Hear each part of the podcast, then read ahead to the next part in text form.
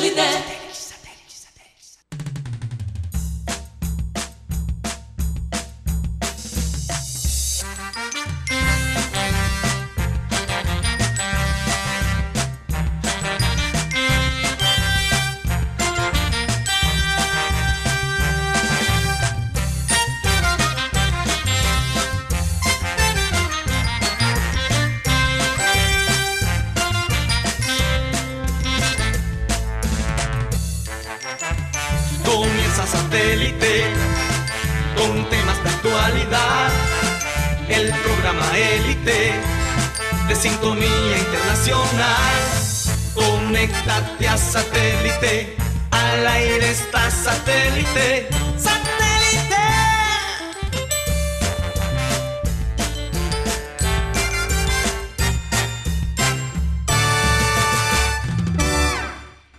Señoras y señores, bienvenidos a su programa Satélite. Es verdaderamente un placer estar el día de hoy con ustedes.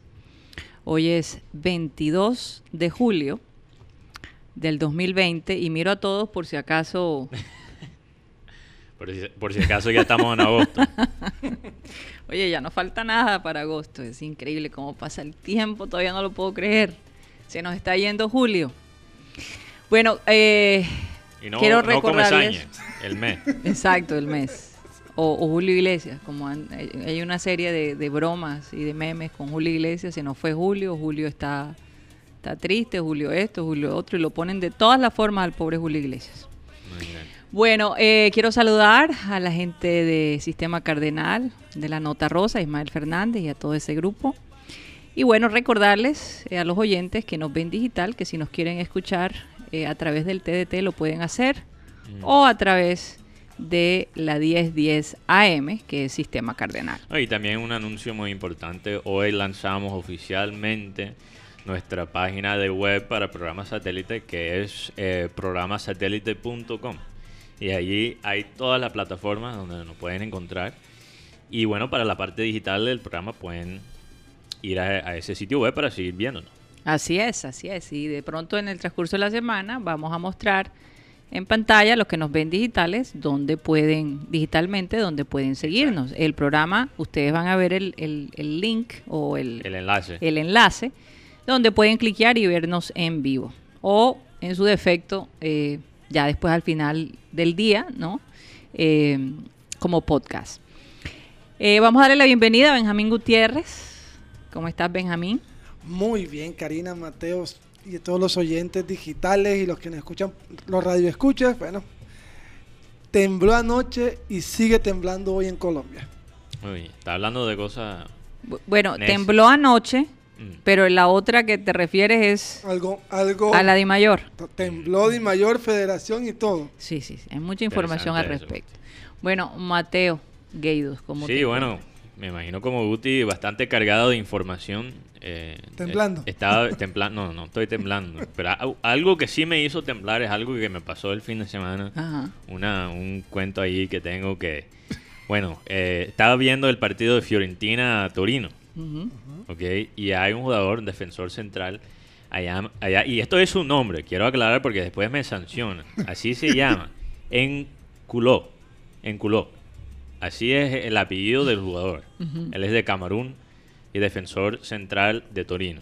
¿Ok? En Culou, Encu- Enculó. en Culou. ¿Ok? Pero lo que pasa es que los comentaristas italianos estaban diciendo un, ya sabes qué. Y salía eso cada dos minutos y yo muerto de la risa escuchando a los El italianos. que tocaba más el balón era él. y, y porque es defensor central, entonces siempre le llegaba la bola. Entonces cada rato un, ta, Un trasero. un trasero sonaba. Exacto. Para ponerlo de una manera radial.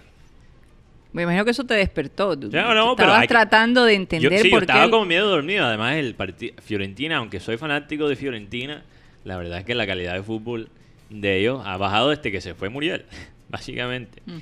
Eh, entonces yo estaba como medio dormido. De pronto escucho un Trasero. trasero.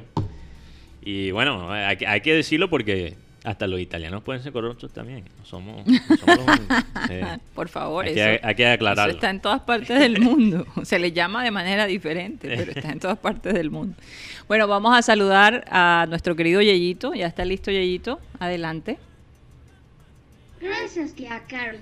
Con las buenas tardes para todos ustedes en la mesa.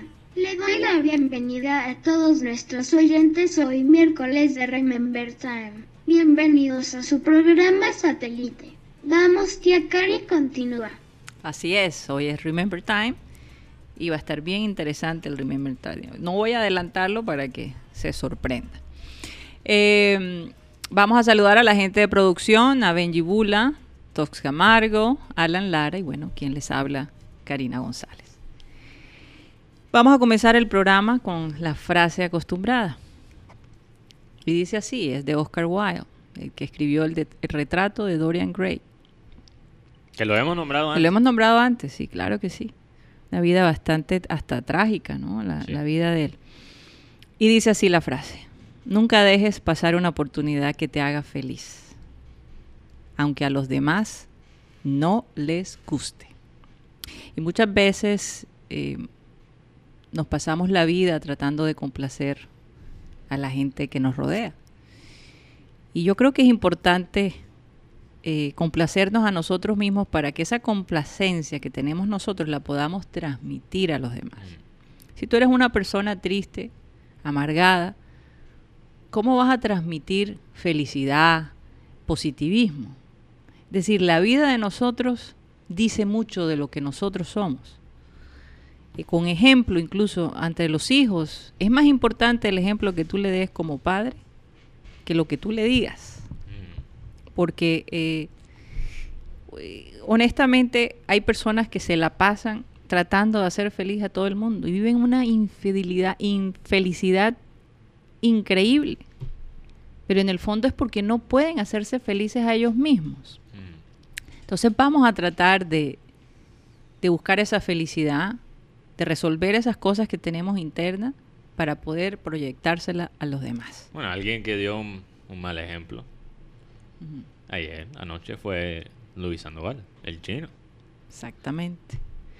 Oye, pero ¿por qué Y, a- me y quitaron la musiquita? y es que Luis Sandoval ya había tenido un problemita que según él él no era el que tenía la fiesta hace unos mesecitos atrás, recuerdan. Pero lo que pasa es que ahora se tuvo que ir, ¿cómo es que se llama? A la UCJ. UCJ. UCJ, porque se puso un poco alzadito con los policías y los policías dijeron no. Resulta que lo detienen porque le piden, la- no sé exactamente por qué los detienen. ¿Cuál- ¿Tú sabes la historia? Pues la historia que hemos podido saber parece que la que manejaba el carro era la señora del chino. Sí, pero lo, lo que de todos modos algo pasó Que- que los policías deciden detener. Lo que pasa es que cuando van a pedir los papeles, ella no tiene licencia de conducción. Exactamente. Entonces él empieza a, como a, A pelear. a pelear con los policías y los policías deciden llevarlo a la UCJ. Duró seis horas y esto que causó que no pudiese ir a entrenar con el Junior el día de hoy, ni hacerse las pruebas de COVID-19 que se hacen cada, ¿qué? cada 10 días. Entonces, Entonces, eh, yo sí vi el video donde mostraba que el, el- el policía le decía, ¿cómo vas a dejar manejar una persona que no tiene licencia? Si tú to- tienes licencia, maneja tú. y sobre todo porque ella está recién Acaba de tener un sí, bebé. hace dos meses, entonces también era un- es un peligro en esa parte. Entonces, bueno, eh, no se sabe qué ha dicho el Junior. El Junior no... No, no, no, sí, hay- sí ya hay finalmente-. Van, van a, van a empezar un proceso eh, disciplinario contra el jugador, contra nuestro amigo el chino. Y bueno, vamos a ver lo que pasa. No es la única vez, como tú dices, que, que el chino se ha encontrado en una posición eh, parecida y eh, un poco preocupante, porque lo hemos visto antes. Y, y yo te digo, porque el chino tiene talento, no hay duda del talento de, del chino, pero como estábamos hablando ayer con Antonio Celia, importa todavía más que el talento la disciplina, especialmente la disciplina mental. Y yo te voy a decir algo, si yo fuera un club de Europa y yo veo, o sea, yo estoy... Tengo, Analizando el- el analizando el- perfil el- de este jugador. Exacto, si tengo, estoy pendiente del chino y me doy cuenta de estas cosas.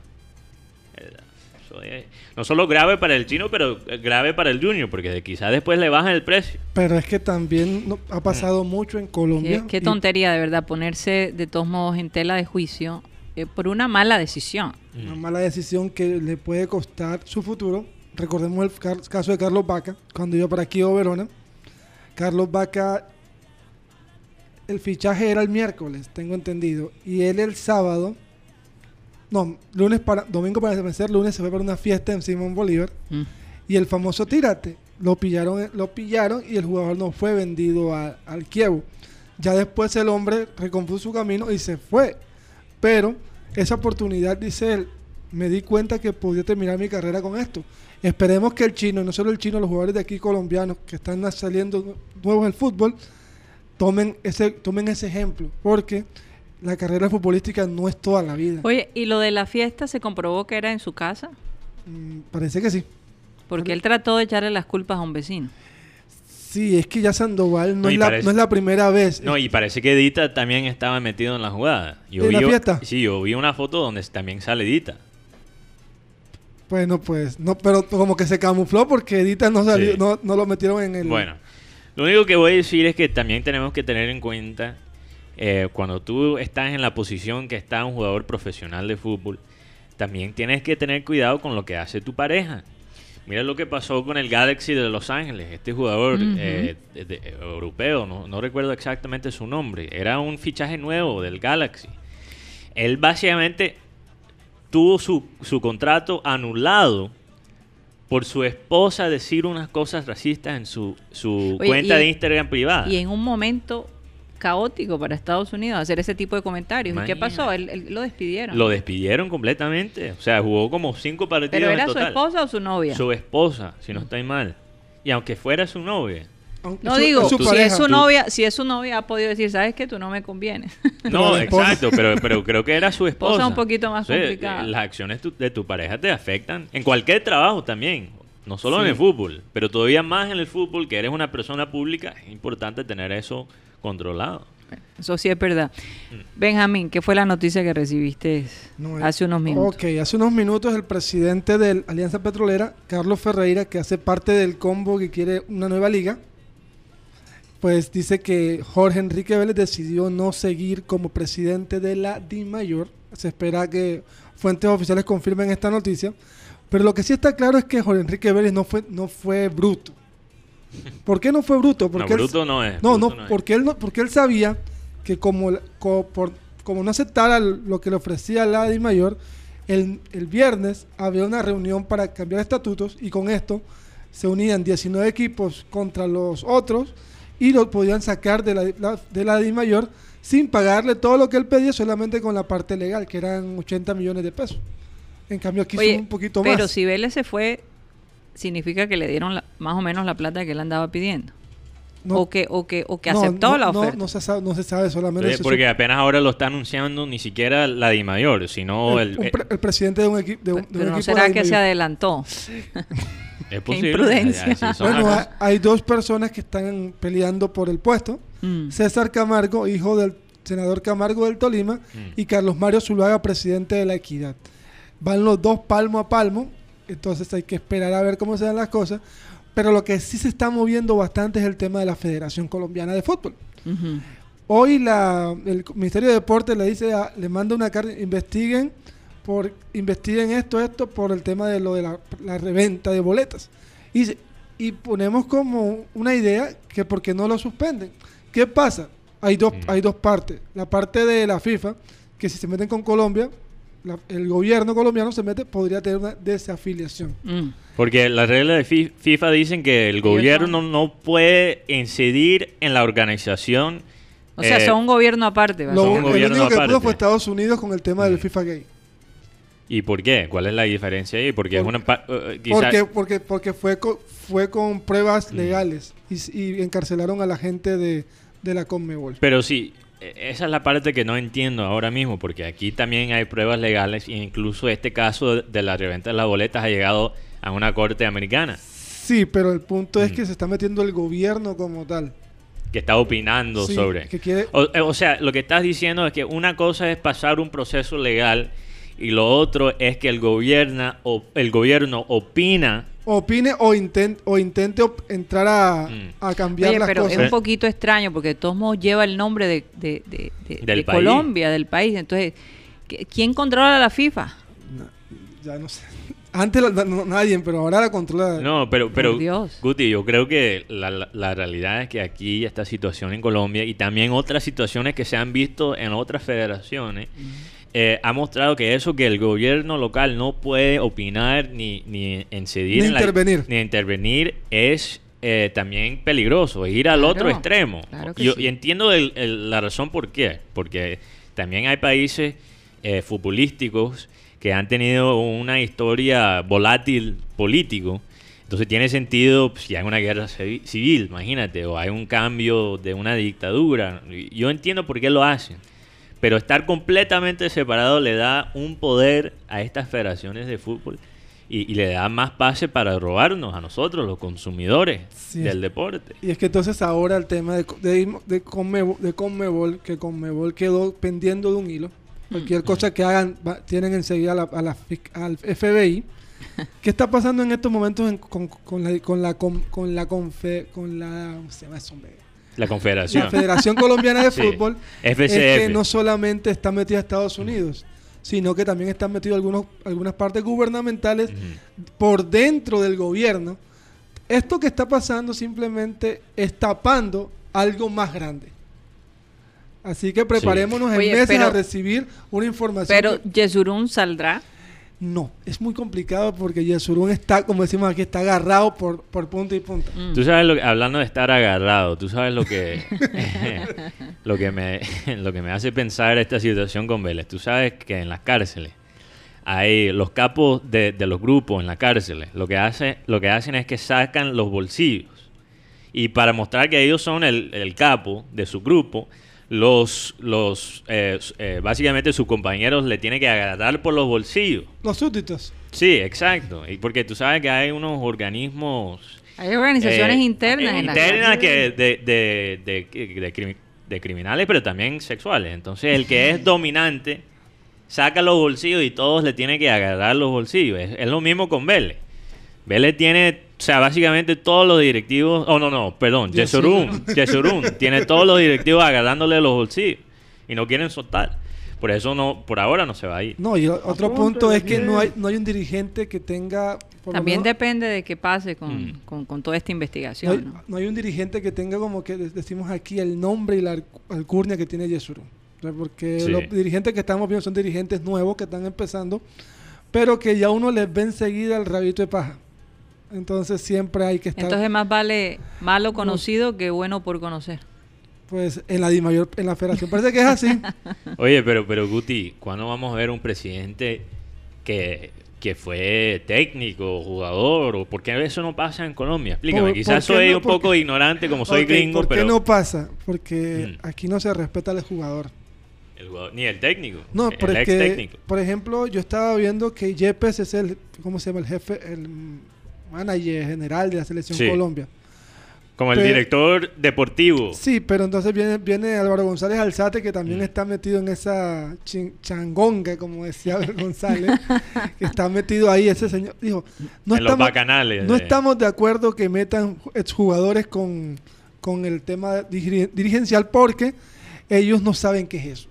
Yo le cuento Pero es que lo- algo. de- a- hay por otro lado que hay jugadores que no entienden la parte hay gente muy preparada. Iván Ramiro Córdoba, muy Mm. preparado. Mario Alberto Yepes, preparado. Jorge Bermúdez, muy preparado.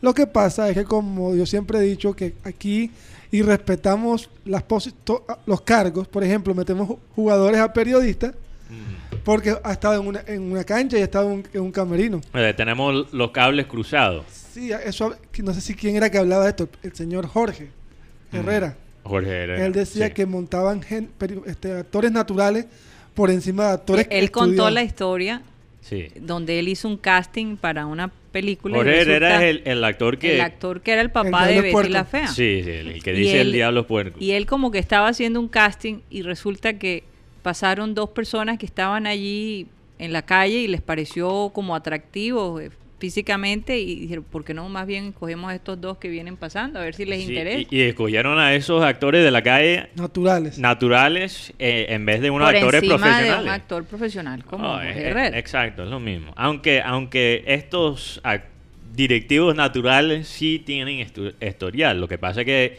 tienen historiales fuera del fútbol. Sí. Por ejemplo, como hemos dicho, Jorge Enrique Vélez es abogado. Abogado, pero eh, y es un abogado que en estos momentos está- le están sacando otros trapitos y hay una, Mm. no sé si es el comisión de televisión, donde también tiene una deuda, así que Sí. eso le está haciendo que Oye, las- pero ¿en qué? Bueno, se tendrá que dedicar a, a- A la abogacía. a- a- al derecho, pero eh, Sí, aquí ¿qué hay- otro trabajo público este señor Pero, va pero a poder él- asumir? yo, yo me pregunto, ¿quién va, quién va a contratar a, a Vélez para sus servicios legales? Bueno, algún maloso.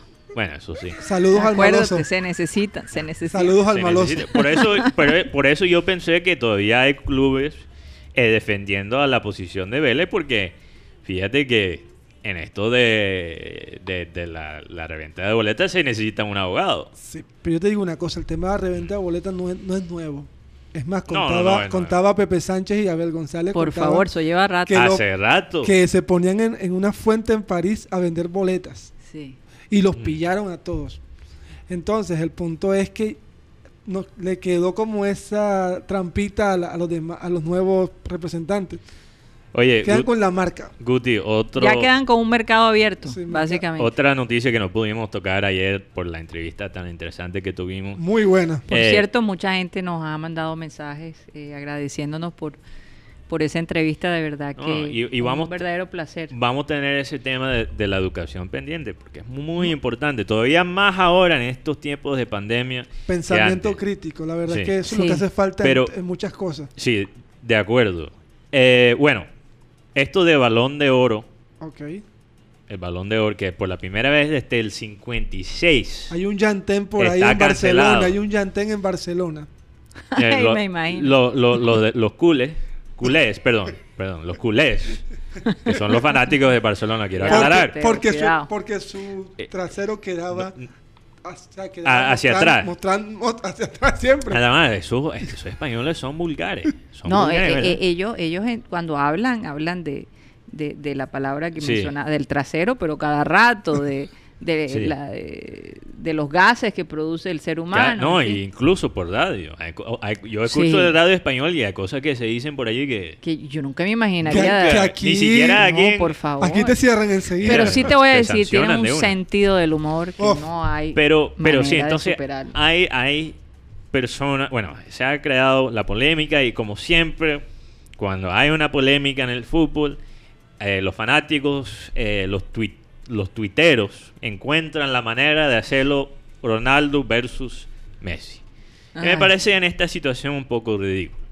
E incluso un argentino que es súper pro Ronaldo, se me olvida, él siempre sale con esos trajes colorados. ¿Cómo se llama él? Martín Lieberman. A ti te gusta. Martín no, no me, no me gusta, pero el hombre... Lo conoce porque él, él El es- hombre- él es el- fanático de Ronaldo. no, pero ese el hombre es un embustero El hombre entre el hombre a Messi le da palo. Y Pero- con pero- pero Ronaldo. tú sabes que- pero ¿No te- será que no le dio una pero entrevista? y no, por te eso cuento le qué palo? pasó. El día que Ronaldo le dio la entrevista para antes de la final de Cardiff contra Liverpool, si no estoy mal. O corrígeme, Mateo, si fue contra Liverpool la final en Cardiff. En Cardiff. O fue eh, con la Juventus. Pero estás hablando. de la Champions. De la Champions. Si no estoy mal, fue con Juventus. Bueno, porque, porque Madrid ¿Con Liverpool dónde fue? eh, no fue en Lisboa. En Portugal. Lisboa. Ah, sí. Lisboa. Sí, claro. Entonces, Sí. pues te cuento entonces. El hombre, su hijo cumplía años. Mm. Y Ronaldo llega y le dice, no vas al partido, no, porque no tengo boletas. Al día siguiente le llegaron dos boletas para que fuera con su hijo al partido. Y, de- y le llegó, Sí, fue un- ¿cómo se llama? Juventus. Un sub- una bolsa con la camiseta del Real Madrid original para su hijo que estaba de cumpleaños. Eso es un Entonces, detallazo. entonces de ahí ese amor por Ronaldo que tiene Martín Lieberman.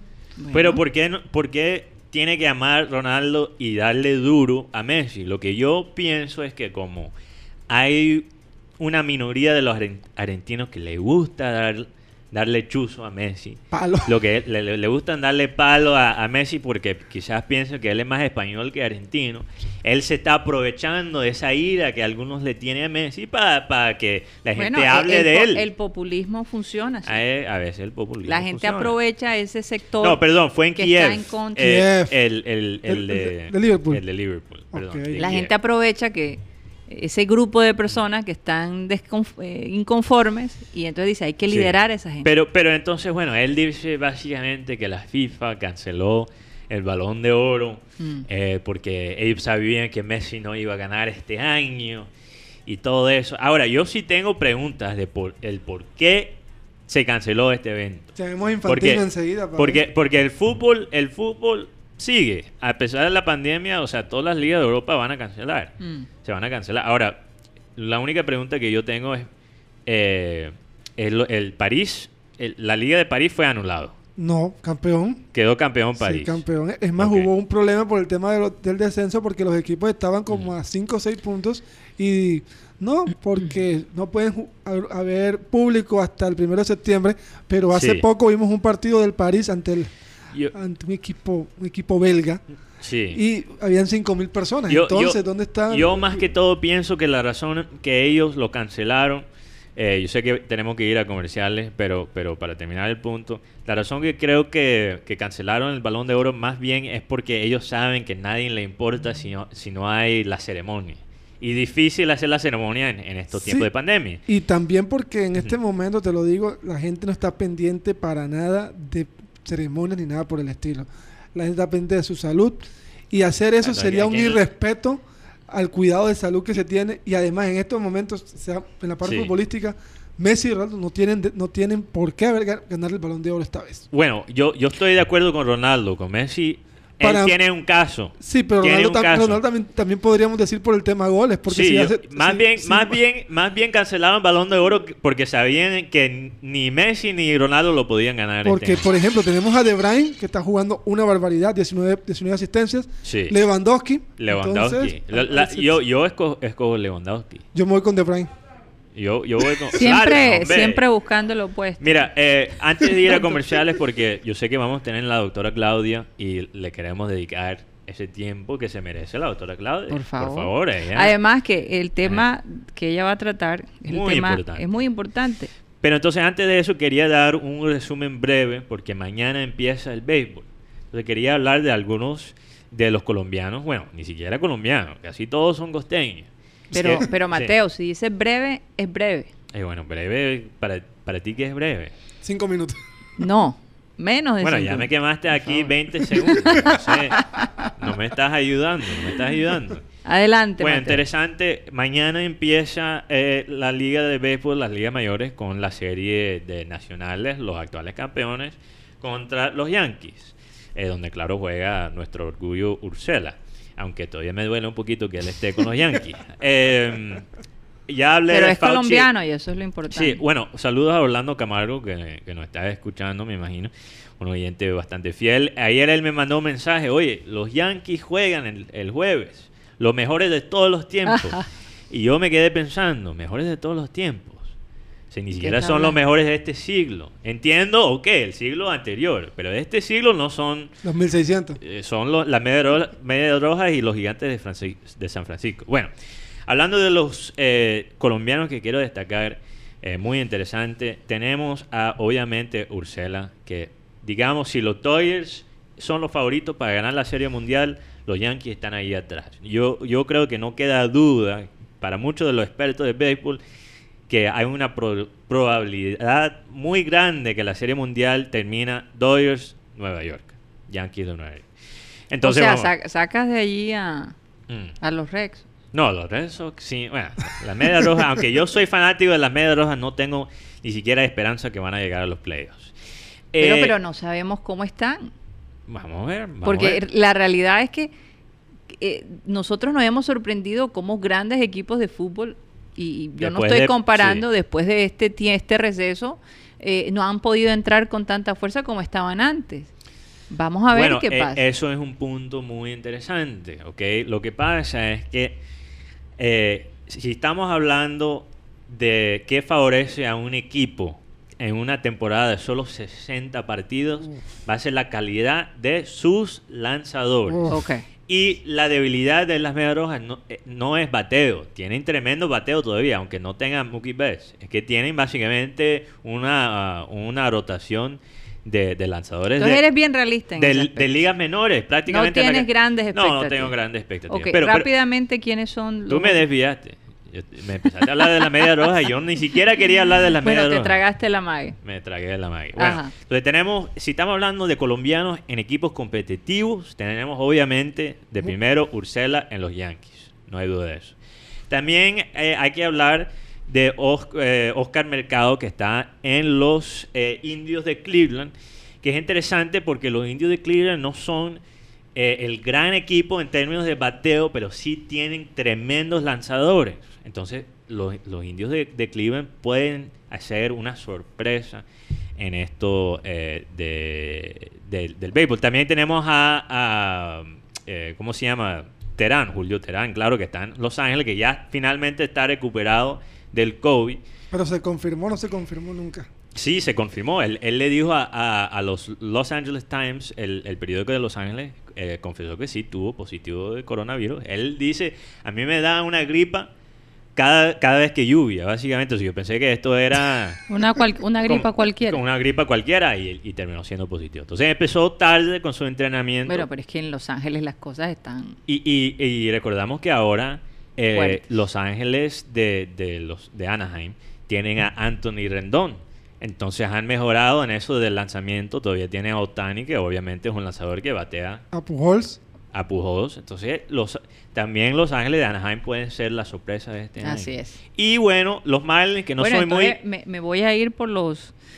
eh, Si tú ves mal Mm. a los, a los Rexos, entonces de pronto los Dodgers va a estar... Bueno, hay que, hay que darle a los Marlins, porque los Marlins tienen tres jugadores colombianos. Tienen a Tyron Guerrero, Ah, También tienen a, a, obviamente Jorge Alfaro que va a jugar este año en, eh, en Caimanes de Barranquilla y también tienen a Harold Ramírez. Entonces, si Bueno. tienes que escoger, por ser colombiano, si tienes que escoger un equipo, es, eh, es obviamente los Marlins. Pero un jugador más que quiero destacar es Luis Patiño. Que Luis Patiño, que eh, el otro día conté que yo lo conocí en el aeropuerto de Miami, tiene, por, por esa misma razón de los lanzadores tener un papel muy importante en esta temporada corto, es probable que vamos a ver, yo creo que por lo menos en un partido, a Luis Patiño, ah, eso sería interesante. que sería muy, muy es bastante joven Luis Patiño. Y, y esa vaina que los costeños siempre tiramos a ser lanzadores o catchers. No, eh, no sé por qué. Bueno, pero, pero qué bueno que tenemos Sí. una especialización, ¿no te parece? Yo creo que sí. No se puede ser bueno en todo. Quintana. Quintana, Terán, tenemos, bueno, y de catcher tenemos Jonathan Solano, que antes jugaba para los Marlins. eh, bueno, Bueno. interesante. No, definitivamente, y, y con mucha expectativa. Vamos a ver qué pasa el día de mañana. Y quiero destacar que esto de Alfaro en, en Caimanes de Barranquilla es muy buena noticia claro. para el béisbol colombiano. Sobre todo porque atrae la prensa internacional. él apenas tiene 26 años. O sea, no es, no es. a- Yo amo a Sandy León, pero Sandy León aquí, o sea, ya- el, man- el hombre ya está medio quemado. Estamos hablando que Jorge Alfaro todavía está en sus mejores años. Sí, sí, Entonces, sí. eso para Caimanes es una gran vaina. Bueno, vamos al Remember Time y a un corte comercial y ya regresamos.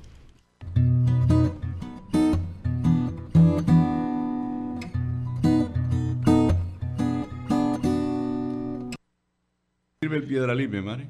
Mierda, yo no sé, nunca he usado eso. ¿Y el Sandy Lee? Sandelí antes cuando estaba pelado, no sé para qué era esa vaina, yo no me acuerdo. Que si eso fue, usted fue caraña. Caraña, sí. Aquí, Hola. había antes unos remedios muy bien gruesos. Caraña, curarina. eh, curarina que era para la picada de mosquito y vainas de avispa. Para picadas de avispa, sí. También se llama uno, le decían, échate orín. Mierda. Échate orín. Verde la medusa. Que la cumbre de Beto fue cuando en el reinado de belleza Ah, un sí. magnate invitó a, a la gente de El Sonora. señor Ardila Lule, que era el jefe de ellos. De Álvaro Ariza. y Eh, Álvaro de- Ariza y Beto, y le, di- le dijeron a Beto, Beto, a la una, una en punto sale el yate. Llegó la una y Beto no aparecía. Una y cinco, nada. Una y diez, nada. Y el hombre del yate dijo, ya nos tenemos que ir. Cuando el yate iba a 200 metros, apareció Beto corriendo. ¡Ey, ey, ey! ¡Me dejaron! Oh, Beto, ya no podemos hacer nada. ¿Y qué pasó? ¿Por qué te demoraste? Hombre, que estaba comiéndome una corrientica aquí a la vuelta. Y en el yate, en el yate había caviar, langostino. Yo tengo una anécdota con una hija mía en Miami. Yo la invité a cenar con el esposo y los niños. Pero con un yerno mío nos pusimos, encontramos una tiendecita cubana ahí en, en el downtown, una, una, un chusito cubano más bacano. Me quedé ahí, oye, qué sabroso. Cuando llega mi hija, que, que nos- que tenía que pasar por ahí para llegar al restaurante donde yo presuntamente la había invitado, que nos vio sentado ahí, ella puso una cara. y No me hay, queda no no- no hay tanto amor. Y me queda mirando y dice, aquí es donde tú me invitaste. no, mijita, no, no, te estábamos aquí haciendo una rata. A ver si acertaba. Con esa- Tú tiraste el penalti por si acertaba.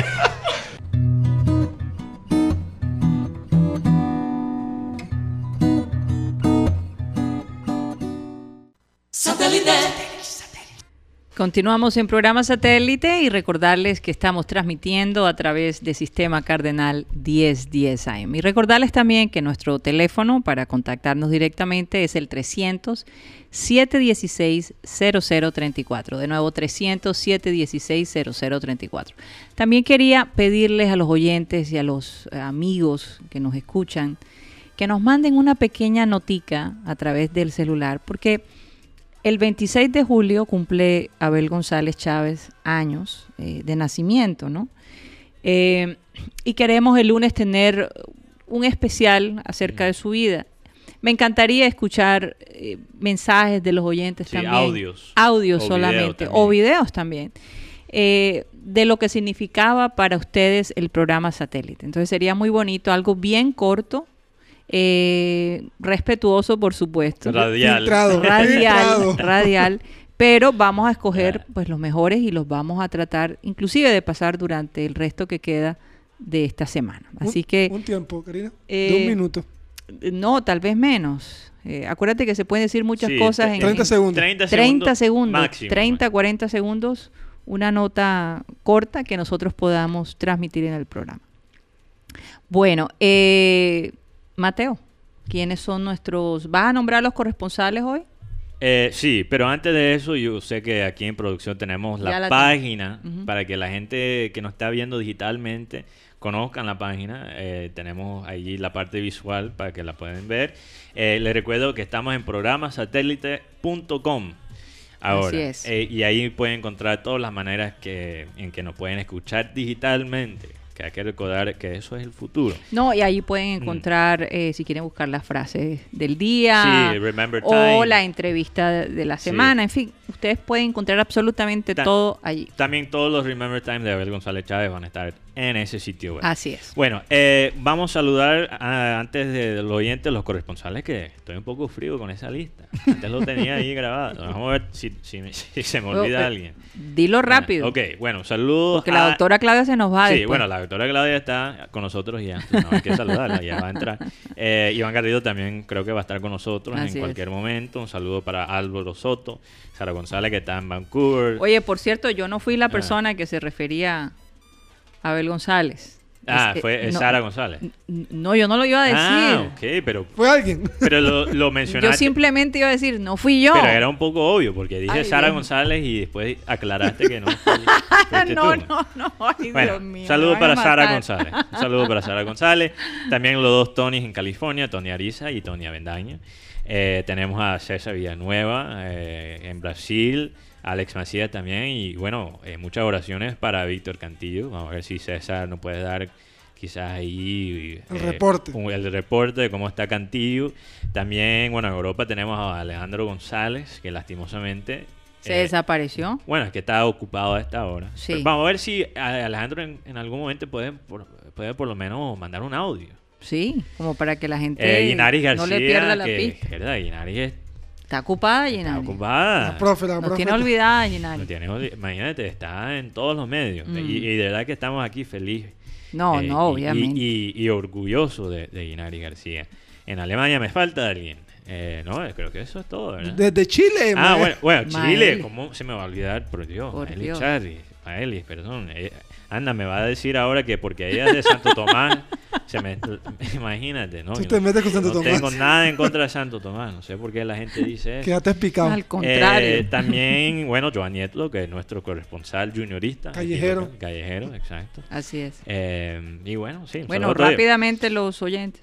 Sí, los oyentes destacados de él son Nina 12, Cristóbal Rivero, eh, Luis Caballero, Enrique Martínez, José Gregorio Ruz Castro, eh, Pedro Pico, Francisco Arias, Carlos Rodríguez, Dino Silva, Frank Rivera, Virgilio René, Rodolfo Zuluaga, Ana Camargo, Jesús Puerta y Arnulfo Plata. Un saludo muy especial para ellos y todos los oyentes que nos escuchan ahora mismo y también en el futuro, esta noche. Un Así saludo es. a través del tiempo para así ellos. es, así es. Un saludo para todos ellos. Bueno, vamos a darle la bienvenida a la doctora Claudia y eh, Mm. confirmar que está aquí Oh, con nosotros. Perdón, dos oyentes más Sí. que quiero nombrar, que son Miguel Martínez y Víctor Martínez, que lo conocimos hoy, esta mañana. Un saludo muy especial para ellos. Así es. Eh, se me olvida cuál de ellos dos es el boxeador, creo que si no estoy mal es Víctor. Oye, una historia muy interesante. Muy la de- interesante. Y yo creo que en algún momento lo vamos a tener aquí en el programa. Entonces, Así un es. saludo especial para Un ellos. saludo especial para ellos. Bueno, doctora Claudia, ¿cómo se encuentra el día de hoy? Perdimos a la doctora Claudia, Dios mío. Te demoraste tres minutos. mi Tenemos a la culpa. doctora, solamente que ella... A ver, Ah. estoy aquí, no sé si me escuchan. Ahora sí Perfectamente. Yo ahora tenía sí el te- temor de que de pronto te nos fueras Mm. porque Mateo habla tanto que se demora dando eh, Ah, toda la la información. culpa, pero tú también a veces me desvías. Pero, Me vas a echar toda la por culpa. no sé si no sé si tengo imagen también, no sé. Bueno, Perfecto, ese- perfecto. Sí, estamos con imagen y sonido. Ah, bueno. Bueno. ¿cómo, cómo, ¿cómo están las cosas allá en Miami, doctora Claudia? Bueno, bien, Karina, gracias a Dios. Pues eh, te cuento que estuve con el virus eh, alrededor de dos semanas Sí. y, y ya gracias a Dios pues me siento mucho mejor. Gracias a Dios. Pude superarlo, eh, al igual que mi esposo y mis dos hijos. Y pues ya ellos están negativos en su, en su segundo test. Me falta el mío. Pero pues fue O una sea que está experiencia encerradita la interesante, doctora. Diferente, definitivamente. Y gracias a Dios con el apoyo, todo el apoyo de la familia, que pienso que es bien importante en esos momentos. No hay duda, no hay duda de ello. Y eh, bueno, yo no lo había contado, pero qué mejor que tú cuentes la experiencia, ¿no? Eh, afortunadamente, eh, Claudia y su familia pudieron manejar la cosa bastante bien. Eh, la- la- digamos que los síntomas no fueron tan fuertes. Tal vez tú, Claudia, No, fuiste la que más Y incluso uno de ustedes estaban sin síntomas. sin síntomas Sí. completamente. Entonces, bueno. Así es, así es. Yo, a mí, a mí me, me atacó más duro, sobre todo los dolores de cabeza y la tos. Sí. Eh, ya que, por ejemplo, no tengo tos ni dolor de cabeza, sí he notado un cierto cansancio eh, cada vez que trato de caminar, digamos, un poco más de lo acostumbrado a estar aquí en la casa y trato de caminar afuera un poco, siento eh, que me canso muy rápido. Eh, sigo, sigo fortaleciendo el sistema inmunológico con las vitaminas y todo, pero sé y soy consciente que es un proceso, ¿no? Un proceso que, que poco a poco, que no hay que ya uno salir corriendo, hacer todas las cosas que hacía antes, pero, pero pues ahí dándole tiempo a los pulmones a que se recuperen 100%. Básicamente fuiste a la guerra y regresaste. Sí, ¿verdad? Viéndolo bien.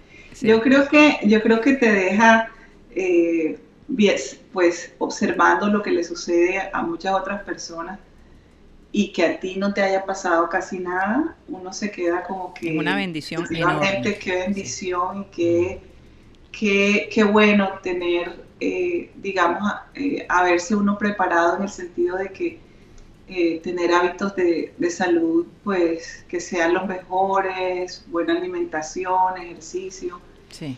y eso como que también, y obviamente la fe en Dios, porque hay que, hay que estar muy positivos y muy pensando que, que todo va a salir bien. Entonces, Eso es muy cierto y precisamente hablando del aspecto positivo, fíjate, doctora Claudia, eh, que por estos días el Instituto de Medicina Legal sobre Suicidio Infantil en Colombia eh, dio la siguiente información. Entre enero y junio del 2020 ya van 113 casos, mientras que el año pasado, en el mismo periodo, iban 146 suicidios. ¿Tú crees que esta reducción de, de suicidio se deba al hecho precisamente de que los jóvenes ya están, están con su familia, están más acompañados? Bueno, esa podría ser una razón lógica, eh, pero tendríamos que mirar también la población en la que hicieron el estudio, ¿verdad? Porque, por ejemplo, también se han subido los casos de violencia doméstica. Sí. Los casos de violencia doméstica ponen en riesgo eh, estas conductas suicidas que puedan tener los jóvenes, los adolescentes. Si esto se hizo en niños más pequeños, pues es probable que la tasa haya disminuido porque de repente los padres están haciéndole un seguimiento más cercano a las actividades que ellos tienen, están compartiendo, pero en los casos en donde la violencia doméstica ha aumentado, es probable que también eh, la tasa de suicidio haya aumentado. O sea que tenemos que mirar con cuidado esos estudios, a ver a qué población se hizo, qué edades, eh, porque esto de la pandemia ha traído cosas positivas como el hecho de que los, los niños han tenido la posibilidad de compartir más con sus padres, pero por otro lado también han tenido que vivir el estrés de que no pueden salir a hacer sus actividades normales, como son socializar con sus compañeritos de la manera que lo hacían, o hacer ejercicio, hacer actividades físicas que antes estaban acostumbradas a hacer, ¿no? Entonces, entonces es un hilo fino que hay que tener en cuenta. Eh, Y, eso es algo que, que, por ejemplo, eso que tú dices es, tan cierto que fíjate que hemos notado, y, eh, las noticias siempre están arrojando que es la gente joven la que está haciendo un poquito, eh, el, que, el que menos ha podido acatar, Mm. digamos, las medidas que se están, que se están tomando. La indisciplina se ve Sí. mucho más en la gente joven que en, en- en- en- que en los adultos. Claro, porque a ellos les hace más falta ese contacto social y de todas maneras eh, su capacidad de medir el riesgo, las consecuencias, el peligro es, es de pronto más dirigida por la emoción, ¿no? Sabes que los jóvenes eh, están con esas hormonas Mm, a millón. Sí. Menos mal, gracias a Dios, ya Mateo pasó por ahí. No te creas, a veces te queda todavía Esos resabios. eso. es- Perdón, no debí decir los jóvenes, los adolescentes, porque Mateo es joven. Sí, claro. Sí. Todos aquí somos jóvenes, entonces, pero es. Algunos, en más que otros, pero está- sí. Al- Algunos más que otros, pero sí. Algunos más que otros, sí, sí. Mm. Eh, pero esa, esa ebullición de las hormonas que está ahí Sí. en la adolescencia y que están aprendiendo a manejar y a controlar, pues imagínense, sin poder ver a la novia, sin poder salir con el novio, sin ir a, a hacer sus reuniones, sus get together ahí eh, sociales en donde, en donde hay ese intercambio que es tan distinto a Ah, hacerlo vía Zoom, ¿no? Ni siquiera se puede encontrar en un baño de un centro comercial. Está tan Ya, grave la vaina. tampoco, Oye, tampoco, y- porque- Y, y hay algo que está pasando acá, doctora Claudia, y es que, por ejemplo, los, los niños de, o los adolescentes de 16, 17 años, hasta hace unos meses ellos, aunque abrieran el, el- el, eh, digamos, el comercio, no los dejan entrar a los centros comerciales porque solo se aceptan las personas que tienen cédulas. Entonces ellos están un poquito como en limbo. Es una de las preguntas que se me olvidó preguntarle a, a Clemente, el, el secretario Clemente digital de Fajardo, sí. Clemente Fajardo, y er- era precisamente eso. ¿Cuál es el plan para la gente joven? Ellos van a poder regresar a los centros el- comerciales. el- el plan, el plan de, de la gente joven es que sean creativos.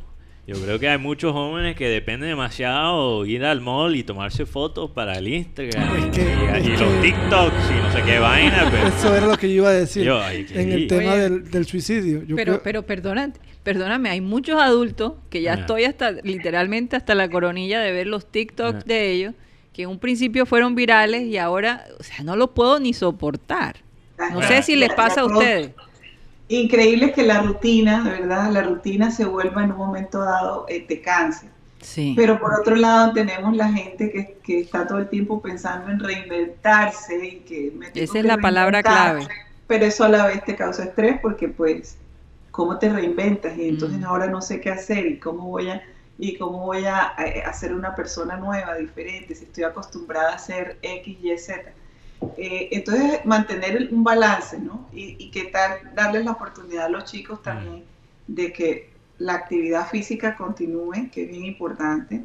Sí. Sigan sus actividades escolares y que si tienen tiempo, pues ya su, su break puedan eh, combinar entre, entre socializar con sus amigos a Sí. través de Zoom, a través de FaceTime, de Oye, todo esto. Pero, pero yo me imagino que hay, hay adolescentes que no pueden ir a tomarse fotos en, la misma, en los mismos restaurantes que todos los fines de semana, ¿verdad? Porque aquí- especialmente aquí en Barranquilla que los adolescentes rotan entre los mismos cuatro o cinco restaurantes para tomarse fotos.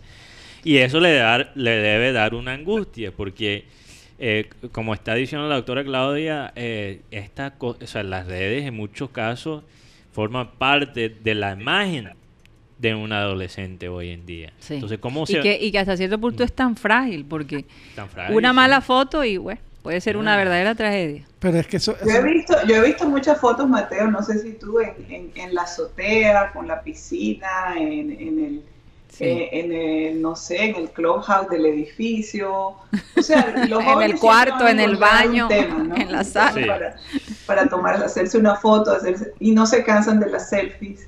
Sí. Entonces, pues un, un selfie Oye, en el pero baño, si lo vemos en los adultos, Pero, pero tú no... si lo vemos en los adultos, imagínate si no lo vamos a ver en la gente eso. joven, que ellos no necesitan tanto filtro como Ahora, nosotros ahora los adultos. una cosa, la, la parte de la, de, de la relación de pareja, ¿no? En, Mm. en estos días he estado eh, leyendo sobre eso y, y sobre cómo eh, las parejas a veces están explotando muy frecuentemente, las unas- eh, el esposo, la esposa, la novia, la mujer, eh, con el esposo o la pareja porque no se quedan callados mucho tiempo y están como que por cualquier detallito, cualquier desacuerdo, forman un conflicto más grande del que era. Y, y todo esto debido a que precisamente no tienen esa actividad Los ánimos están caldeados, por como fuera que tenían antes. Sí. Ahora, doctora Claudia, y esto es un factor no solo para las parejas, pero también, me imagino, en las relaciones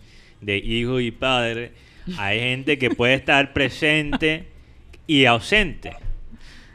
O sea, Es tú cierto, puedes estar es allí todo, o sea, todo el tiempo, la- las 24 horas en la casa, pero ni te... Yo, yo sé que yo tengo esa tendencia de vez en cuando, que yo puedo estar en la misma casa que otra persona, pero yo me pierdo, porque a ver, yo entro en mi propio mundo, en mis propios viajes, Eso es verdad. y, y- y bueno, yo sé que hay padres que, aunque ahora están con los hijos todo el tiempo, realmente no están pasando tiempo de calidad con ellos. sino de Tienes, cantidad. tienes- tienes toda la razón. ¿Qué ibas a decir, Guti? Sino tiempo de cantidad, no de calidad de tiempo. Y, y lo que usted decía sobre el estudio, también muchos niños que, que se suicidaron fue por el tema del bullying.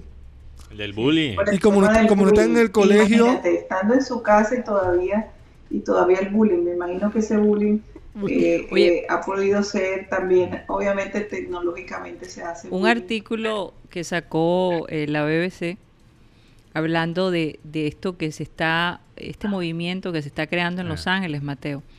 Y es que los hoteles pequeños están ofreciendo sus habitaciones como oficinas. Sí, he Entonces, escuchado esto, sí. entonces tú, por ejemplo, si necesitas concentración porque tienes una llamada importante con el grupo tuyo y tus hijos están demasiado activos, entonces de pronto puedes intercambiar con tu esposo y decir, mira, necesito este momento, este espacio. Este Claro. hotel te alquila la habitación por un día y tú Mm. tienes una habitación cómoda, limpia, silenciosa Imagínate. Eso es lo que, lo que como lo que estaba y además estás solo lo ¿no? que está haciendo las Bahamas. en las Bahamas. En sí. las Bahamas, que, que tiene, básicamente tú puedes, te puedes quedar un año en las Bahamas, si quieres, Si quieres, para sí. trabajar remotamente. No era Barbados. La- la- la- el problema de eso es que Eh, es, es como lo ahora no balanceamos, recuerdo. ¿verdad? Porque a veces hay Barbados. personas que... ¿Ustedes me escuchan? Sí, Sí, sí, sí, sí. Ah, ok. Personas que, que, que no saben cuándo parar el trabajo y ahorita que están haciendo teletrabajo, eh, eh, trabajan en el comedor o trabajan en la sala y, y- y se fueron las 5 de la tarde y todavía siguen en el computador. Sí. Y tenemos que hacer ese pare, ese break Sí. y decir, bueno, ya se cerró el tiempo de trabajo, vamos a compartir en familia, vamos a sentarnos a jugar un juego de mesa, vamos a sentarnos a, a hablar un poquito de cómo nos estamos sintiendo. Si Pero ese, ustedes- ese sistema, doctora Clara, también podría ayudar a las parejas, porque, por ejemplo, si se toman turnos, ¿verdad? Y si ambos trabajan de una manera remota, si uno se va para esta habitación y está un momento Sí. solo, eso sería una gran Bueno, cosa. No sé si, doctora Claudia, si, si no, te puedes quedar con nosotros en la parte digital, porque yo tengo una pregunta. Y hablando de, de gente que se ha, eh, que le ha tocado reinventarse, eh, una de las profe- profesiones que le ha tocado eh, son las personas en el comercio eh, sexual. Pero, pero no, estoy hablando, no estoy mamando gallo, estoy en serio. Porque ahora se ha disparado esta vaina de, de los OnlyFans. No sé si aquí se está también creando los memes sobre los OnlyFans. No, es- eso, me lo, eso quiero que me lo cuentes, Entonces, pero vamos a despedirnos Yo- del sistema cardenal y, y- Sí, y yo- lo, yo- lo- lo metemos en la parte yo, digital. yo quiero saber cuál es el efecto psicológico de básicamente ser una trabajadora o trabajador sexual eh, digital. Digital. Eso es lo que yo quiero saber, me interesa eso. Ah, bueno. Yo, yo, yo sé que Guti también está muy interesado. En, ca- en caso Bueno, que Mateo, ¿dónde nos pueden seguir de manera digital? Eh, seguimos por programasatélite.com. Ahí tenemos todas las plataformas. Ahora no tengo que dar cátedra y, y decir. y- Ah, no las vas a dar. Vaya a Eh, programasatélite.com y allí Programasatélite.com, ahí están todas las plataformas. Así es. Bueno, y nos despedimos de la gente de Sistema Cardenal. La- los que nos quieran seguir escuchando, hablar con la doctora Claudia, porque ya se queda con nosotros, nos pueden seguir a través de nuestra página programasatélite.com. De nuevo, muchas gracias por estar con nosotros y recuerden que su cita está aquí en Programa Satélite. Gracias. Continuamos en programa satélite, ya 100% digital, la hora sin reservas Sí. y medio perniciosa. Medio pernicioso, pero antes de entrar con la pernicia, aquí un oyente muy fiel, eh, José Gregorio Ruz Castro, que yo digo que es familia de Fidel. Eh, aquí nos mandó un comentario de algo muy serio, Mm. de la manera que de, de la- manera como la pandemia tocó su familia. Mm, Él ok. aquí dice, esta pandemia tocó a mi familia, se murió un cuñado y casi se muere mi esposa Mm. y mi suegra. Ay. Gracias a Dios ya están bien y siguen No lo mejorando. sabíamos, Sí, no lo no lo sabíamos. sabíamos. Y siguen mejorando en casa Mm. con las recomendaciones médicas. Eh, José, un abrazo, muchas oraciones Hombre, sí. y, y fuerza eh, para ti y tu familia. Y, y ojalá que las cosas siguen mejorando con tu, No, tu y, esposa y, y- y- y hasta cierto punto también es un alivio, porque Mm. por estos días hemos, hemos escuchado que, primero que los casos han disminuido un poco, que la disponibilidad de las camas en la, en la UCI o en la unidad de cuidados intensivos ya está en un 67%. Nosotros llegamos a estar en un 95, 96%. Sí, casi llegamos al máximo. eh, eh, que fue bastante aterrador para muchos de nosotros. Pero bueno, eh, las Sí. cosas se han ido calmando un poco. Sin embargo, eh, el alcalde Pumarejo ha, dijo, ha dicho que, que- que- que no podemos bajar la guardia en este momento. Precisamente lo que le pasó a California, que empezaron bien y ahora echaron para atrás. Entonces, eh, no queremos que eso pase, ya lo hemos vivido y yo creo que todos tienen la intención de que podamos salir de una manera victoriosa y ser hasta cierto punto un ejemplo para el país. De verdad que sí. Sí, un ejemplo. Ojalá que y, sí. lo- y, lo- y es que lo, lo curioso de este virus es que es tan individual, es decir, eh, es tan difícil generalizar cómo te puede afectar a ti, cómo me Sí. puede afectar a mí. No se sabe hasta que no te pasa. No, y, y la verdad es que ni siquiera sabemos cómo te va a afectar en el futuro. ¿Qué, Eh, qué todavía no sabemos eso. To- Exacto. Exacto. Entonces, bueno, Es bastante, es un- una zona bastante... Es como impredecible. Sí. Impredecible. impredecible y toca pues tener mucha fe y entre más tranquilo estés, más chance también le das a tu sistema inmunológico que se fortalezca. ¿no? Sí. exacto. Si tenemos el estrés a millón, nuestro sistema inmunológico también se va a debilitar. Exacto. Mente positiva, mente positiva. Bueno, Bueno, eh, este, me dejaste así como pensando en, en esa pregunta que le Bueno, lanzaste a, la, a la doctora Claudia. Tú siempre le lanzas preguntas un poco engorrosas. Pringamoseras. eh, la razón que yo pregunto es porque yo creo que es importante saber no solo el efecto psicológico eh, de las personas que se meten en esta onda. Ujú. pero también de las personas que lo consumen. Porque si las personas están teniendo tanto éxito con estas plataformas como, como OnlyFans, que básicamente OnlyFans es un servicio premium que la gente paga para tener acceso básicamente a fotos eróticas y tu, y tu vida, básicamente. Eh, ¿Y qué, perdón?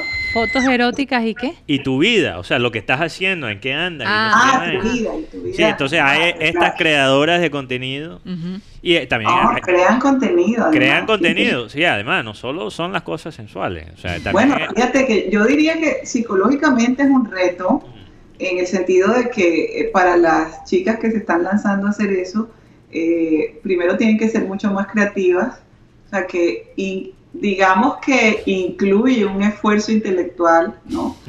No, ya, ya no es netamente físico, sino que también Ah. tiene Hay que una tener interactuación. sí, incluso- hay- claro, e incluso los recursos tecnológicos para hacerlo. no, y- Porque ustedes ven esos, esos sketches de, de risa que hacen por ahí algunos personajes y tienen ya un equipito de edición y tienen que saber editar, Ah, y tienen que ah. poner luces. y Eh, todo es todo tipo un trabajo. Y, y la razón que menciono este tema, para que la gente no empiece a decir, "Herda, ese Mateo conoce demasiado de este tema. Lo que pasa es que esta mañana estaba leyendo eh, un artículo Ajá. sobre una de estas creadoras de contenido, digámoslo así. Ella vive en Texas, en los Estados Unidos. Ella era bailarina exótica. Se tuvo que reinventar. Abrió una cuenta en esta plataforma de OnlyFans. ¿Ok? Y lo que ha empezado a hacer es cobrarle a sus fanáticos para jugar videojuegos con ella. Pero ella dice, o sea, es difícil ser sensual con alguien cuando estás jugando videojuegos con ella. Incluso, Sí. he No, hecho- se los, los- por ejemplo, los hombres Sí. se ponen bastante, este, no me hables, no me digas nada. Sí. Ahora no, puedo pero hablar. estamos hablando que, que están jugando juntos. Ah, son, ok. son cosas que están haciendo juntos. Ahora, el, Mateo, ¿el videojuego es un videojuego nor- eh, cualquiera? ¿O Sí, cualquiera, un no. videojuego con, con contenido no, no, erótico no, no, no, para nada. Incluso este, Futbolito. este, este eh, jueguito Animal Crossing. Eh, Ah, ellas también juegan eh, Animal eh, Crossing. Eso es lo que ella está jugando. con la- Ay, Dios entonces, mío. ellos, ellos están O sea, tú vas a la casa de... de, de esa persona. Y, Ah, y tú, obviamente, en ese juego no puedes hacer nada vulgar. Entonces, ella dice, ¿cómo? O sea, lo que ella dice es que yo me pongo, yo me pongo la ropa. yo me pongo. Esa risa no me está ayudando.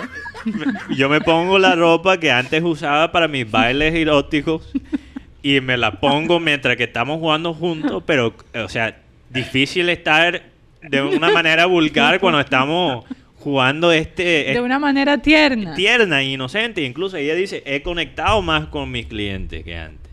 Mm, Se volvieron conectado, amigos. E incluso quizá a nivel emocional, porque fíjate que cuando uno solamente habla sin que hay contacto físico, eh, tienes que, que- que ponerle un poquito de, te vas como acostumbrando, te vas como encariñando más, hay como que las emociones están más, más envueltas, porque quizá el momento es hasta más duradero, hasta te demoras más tiempo con esa persona hablando, charlando, que cuando es un encuentro físico y no hay charla, no hay intercambio de más nada, en fin. Entonces hasta se está conociendo más con sus clientes, fíjate Sí. Ahora, yo vi hace poco una película mexicana que me pareció supremamente divertida. Y una de las escenas es de este personaje que de pronto forma parte de uno de estos, de- está en esta plataforma y él empieza a enamorarse de la chica. Y entonces ella dice, entonces es que yo quiero estudiar, quiero, entonces él empieza a sacar sus ahorros, a mandárselo, y él empieza a armar una, Una eh, fantasía. una fantasía diciendo, yo la, yo la voy a rescatar. Como el gringo aquí con la pela gringo. El Va- pela gringo. el, pel- el pelagringo. Ay, Pelagringo. la voy a rescatar, ella va a dejar de trabajar y se va a casar conmigo. Cuando él le cuenta cuáles son sus planes, ella le dice, no, tú estás loco. Es más, ya no te voy a dejar entrar más a mi cuenta porque al mismo tiempo cuando Ah. hablaba con él tenía tres y cuatro o cinco hombres mandándole los mismos Claro, exámenes, los mismos claro. mensajes. Entonces, entonces, fíjate, en estos tiempos de pronto hay mucha gente sola, obviamente la soledad Claro. eh, es fuerte, pero, pero pues, eh, y, y- y- y- y tener este tipo de relaciones no es solo lo sexual, sino también la compañía, ¿no? Sí, la Yo compañía tuve un paciente que me decía, eh, yo tengo una novia, pero a veces pienso que era mejor pagarle a una dama de compañía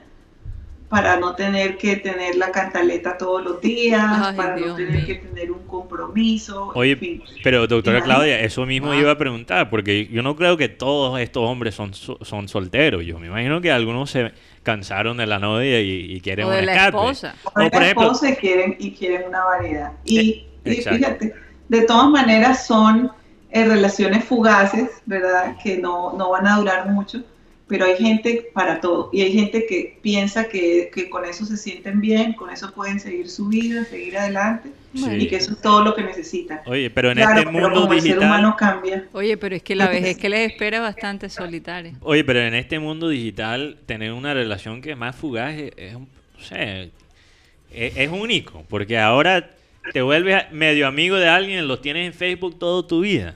Uy, sí. Hay que ser selectivos en ese aspecto Sí. también, ¿no? Sí, sí. A, ve- a veces toca ser selectivo, pero, Pues, pero es interesante cómo esta, eh, este suceso en, en la vida de, de la humanidad entera eh, nos ha cambiado muchos aspectos de, de nuestras vidas Sí. y, y muchos aspectos han sido para bien, otros para mal, pero pues gracias a Dios tenemos la capacidad de adaptarnos. Los seres humanos nos adaptamos a los cambios. Y, Sí. y, y si somos resilientes, si hemos desarrollado esa capacidad de salir adelante a pesar de las dificultades, que eso lo podemos desarrollar incluso en nuestros hijos desde que son pequeños, entonces vamos a sortear mejor todas estas circunstancias. ¿no? Eso sí es Eh, cierto. Increíble ese mensaje. Aquí Enrique Martínez, el oyente de nosotros, dice, hasta en Twitter hay muchas mujeres que crean contenido sexual también, y es verdad. Eh, lo Eso está venden, por todos lados. lo venden y ellas mismas dicen que les va muy bien, que les va excelente. Y él dice, a propósito, tengo una amiga que vende contenido por Twitter. Yo, yo creo que lo mejor Dios de todo mío. esto es que uno se concentra más en la parte del juego que en la parte sexual. Yo, yo, yo estoy de acuerdo y yo creo Sí. que, mira, las novias que no le A gustan mí- jugar con los novios van a tener que, que Que pensar- aprende a jugar porque Imagínate. la cosa se puede complicar. Sí. Yo Pero- pero, Enrique, vamos a con su novia, eh, este juego, ¿cómo se llama, Mateo? El juego de la guerra. y que- Sí, sí. No, y no, No, no- No, pero ¿cómo se llama este recuerdo, juego? Pero a veces él le dice, ay, mi amor, I'm sorry, I had- eh, perdóname que te tuve que matar, pero Free Fire. Call of y Duty. yo espero que eso no cause problemas entre ellos después. Más Sí, allá. bueno, eso también es cierto, me Eh, mataste. Estás hablando de Call of Duty, ¿verdad? El- Exacto, Sí. ese, ese. Que es un tema, es un, es un juego bastante controversial, ¿no? Es, es eh, En Sí. cambio, mi esposo y yo jugamos parques, Ah, imagínate. chévere. Entonces, menos mal a mí que me, a mí él me gusta ese juego. Eh, el otro día jugué ajedrez por el la primera vez en un buen rato. Bueno, Ay, contra, me encanta el ajedrez. contra un contra un humano, porque he jugado últimamente solo con, con una computadora, solito, pero pero con Mateo, pero se podría jugar un juego de manera sensual como el ajedrez, por ejemplo. Oye, cada vez que pierdes una pieza tienes que quitarte algo. Eso mismo estaba pensando. Eso mismo. Pieza por pieza. Oye, y hasta puede ser Pieza más, por pieza. hasta puede ser más estratégico, ¿verdad? Oye, sí. Depende Porque es que la el, ajedrez es estratégico. Y yo creo que es- cada pieza podría tener algo específico. Eso Y sí, un, depende de la y un- pieza. y un- y un valor especial Sí, para el que exacto. haga jaque mate. Hombre, sí. Un premio, sí. un premio especial. Oye, interesante la idea. Oye, qué buenas ideas te da aquí, en satélite, aquí en satélite le regalamos ideas buenas. Eh, Antonio Urbina aquí dice, parece ser que los autocinemas no van. Explícame esa vaina. Ah, bueno, nosotros andábamos con ese cuento toda esta semana. Pero Eh, parece que no van. No había escuchado eso. Bueno, debe ser que no han conseguido, digamos, la persona que quiera, o sea, o de pronto los mismos cines no están tan convencidos. Eh, porque de pronto puede ser un problema, no sé, no sé qué, eh, qué está pasando. qué lástima, sí, qué es una lástima. es una lástima, porque de las pocas actividades que uno de pronto No, tú sabes lo que yo creo que es esto. Yo creo que estos son los teatros que se, ahora se están metiendo en la vaina. Quieren cancelar eso de los autocinos. Ok. Porque Claro. después es competencia. Tengo. Eso es lo que yo pienso. Ah, ¿Qué pasó, Guti? Parece que Guti tiene la información. El Ministerio de Salud es el que dice que no van los autocines. Eh, ¿Por qué, es la plata, Cine Colombia seguramente le metió tremendo billete a- al Ministerio de Salud. no creo que funcione así, pero bueno, Ah, quién sí, sabe. eh, yo creo que sí. ¿Qué pasó La allí? intención del sector exhibición cinematográfica al invertir en autocines era ofrecer entretenimiento a las familias. Lamento la decisión del gobierno nacional de prohibir los autocines por, por considerar que implica aglomeración de personas dentro del vehículo. Y mira lo que dijo. Oye, pero cuando van a, a- a un, Eh. a un supermercado o, o a un centro comercial y si tú estás con personas que viven en tu propia casa, cu- ¿cuál es el problema? No, no se tuvo en cuenta que la intención era atender a grupos familiares que de, de por sí viven bajo un mismo techo. Exacto. Aquí suena otro, la otra, la lo que decía Mateo, las otras empresas de cine no van a, expo- no van a exponer su... Aunque, aunque te voy a decir algo, aquí Munir Fala, que es el presidente de Cine Colombia. Eso fue lo que leí. Ah, eso es lo que, sí. Él, él, él está diciendo si las personas pueden estar en la misma casa porque no pueden estar en, la en el mismo carro. Exactamente. Entonces, parece que no, parece que no, no tenía la razón. Los, los teatros sí están en favor de los, los autocines. Ya estaba creando mi teoría necia. teoría necia. Pero en todo caso, bueno, ¿cuál sería entonces la sugerencia, doctora Claudia, para reinventarnos un poquito en esta pandemia? Es que no, no, no, no solo, no tanto como reinventarse, no es que tienes que convertirte en una persona nueva y que en este tiempo de la pandemia tienes que terminar un, un pregrado, un posgrado, porque tienes que reinventarte. O sea, Sí. no es tanto, no es tanto convertirte en alguien nuevo o, estre- o tener mucho estrés porque tienes que ser alguien diferente. Es seguir siendo tú mismo, simplemente adaptándote a, a nuevas, a, nuevos ambientes, por ejemplo, de trabajo, a nuevas formas de comunicarte con tu, con tu propia familia, porque acá de pronto nos toca eh, eh, en este compartir más, más cercano, hablar más de cómo nos estamos sintiendo más a menudo, tener más ese, no dejar que los hijos se aíslen tantas horas, ¿verdad? En su, en su mundo tecnológico, sino llamarlos más, tener más esas reuniones de grupo. Sí. Yo diría que aquí, aquí, aquí la terapia de grupo eh, funcionaría de maravilla. Entonces, aplicar cosas que tú ves que te funcionan y que te sirven y que además te permiten tener también tu propio espacio. Sí. No, no, no, no pensemos que tenemos que convertirnos de la noche a la mañana en alguien completamente nuevo, diferente. Es seguir haciendo lo mismo, pero quizás eh, añadiendo algunos elementos nuevos, cambiando un poquito las costumbres, estableciendo nuevos espacios dentro de la casa. Hay gente que organizó su oficina en un rincón de- de- del balcón, eh, porque, porque Bueno, ya, To- pues, Tony Aventaño llegó- organizó su oficina en el garaje. Su cueva. De Ah. Su cueva allí tiene todo lo que lo hizo, necesitas. Exactamente. Pero no se, pero no, no nos preocupemos mucho porque eh, tengo que hacer la, todo lo intelectual que no hice, los 100 libros que no me había leído en, en- en muchos años, me los voy a leer ahora y tener esas expectativas tan altas que al final de cuentas también nos va, nos va a traer mucho estrés. Sí, estoy Sí. tratando de leer un libro cada semana. Esa es mi, mi meta. Yo estoy haciendo Pero tú de hecho bíblicos. leías. Sí, leías ya, ya. Yo, eh, yo leía, pero te- yo te cuento, este año por, por, por muchas razones no he querido, no he podido leer como he querido. Entonces ahora que, que básicamente quizás las cosas sociales no existen, eh, Queda más tiempo. Queda más tiempo. queda Yo creo tiempo. que tal vez la palabra no es reinventar, sino adaptar. Adaptar. Adaptar. Adaptar, sí. adaptar, adaptar. Y sobre todo a estimular la tolerancia y la paciencia. Oye, perdóname es- si escuchan aquí unos sonidos raros de que estoy viendo el partido de Liverpool-Chelsea, que Liverpool está ganando Liverpool- 1 a 0 contra el Chelsea de Benji Bullock. que ¿Gol de ahí quién? No, sé y hoy le entregan, doctora Claudia, a Liverpool por fin su trofeo después de cuántos años? 30 años. 30 años. Después de 30 Ah, Eh, qué entonces, emoción, pero. ¿va a haber público o es No, No, no, no, no. sin no, público. sin Incluso- público, pero, pero seguramente en Liverpool va a haber. Bueno, incluso eh, Estoy Kenny, un poquito preocupada. Kenny, Kenny Dalglish, que quizás es eh, el más ícono de, de- de- de la historia de Liverpool, porque no solo fue exitoso toda su carrera como jugador, pero también como técnico con Sí. el equipo. Incluso fue el último técnico en ganar la liga con Liverpool, antes de esta... Y la doctora Claudia estuvo con nosotros el año pasado en la- celebrando el Champions League. la Champions en nuestra casa. imagínate. Que- roja y todo. Sí. Sí, Sí. me, me recuerdo la foto. Recuerdo la foto. Incluso Navi Keita. Álvaro Soto fue Navi Keita, qué bueno. Keita. Eh, incluso Álvaro Soto amenazó tener una camisa eh, blanca para el Tottenham. Entonces, bueno. Oh. Él es- él es así. él es así, como dice Guti. Pero eh, interesante porque él mismo ha, tra- ha tratado de básicamente decirle a los fanáticos, ojo, no se pasa, ¿no? Y que esto es... esto Sí. es, eh, esto podemos es básico. para atrás. A, un- a una pregunta. La celebración, él dijo, la celebración no es hoy. Esto es un ensayo para la celebración. Sí. Una pregunta. Cuando quedó campeón Liverpool, Ujú, hubo una aglom- aglomeración de personas. Sí. ¿Qué se sabe? O sea, si se aumentaron los casos o... Yo no he Sí, se aumentaron un poquito los casos. No, no fue tan grave como la gente quizás eh, esperaba después de las celebraciones, pero su, sí hubo... Oye, un hay algo que de verdad me, me sorprende.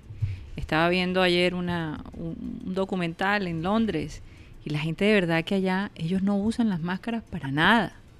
Ah, La gente lo- va a los restaurantes sin máscaras, la gente... Que los nada. ingleses son prepotentes. Se Ellos creen la- no han la querido maravilla. eso. Y es más, bueno, Sara, eh, nuestra corresponsal de, de Vancouver, nos dijo, en, en, en Vancouver ya se cansaron y no están usando Ahora, ahora, fíjate que, que viene la, eh, es decir, la vacuna que se está demostrando que, que está teniendo éxito viene de Inglaterra, no viene Sí. de Oxford. De Oxford, Entonces, sí. Podrás imaginarte pues todavía más el, el, el orgullo de ellos. No, eh, bueno, pero Estados Unidos la está también está en la competencia, pero me sorprendió porque vi este juicio contra Johnny Depp eh, y la chica esta Hart, creo que es Amber. Heard. Amber Heard. Sí. Eh, y la cantidad de gente afuera esperándolo. Él era el único que tenía tapaboca. Y la gente afuera totalmente sin tapaboca. Sí. E- Era impresionante. Yo, yo decía, y, wow. y- y- y la parte que hay que entender es que una persona sin tapaboca todavía le puede infectar a alguien con tapaboca fácil, fácilmente. Sí, claro. Eso es lo que pasa. Pero una persona con tapaboca no le puede infectar a alguien que, que- que no tiene, básicamente. Es muy difícil.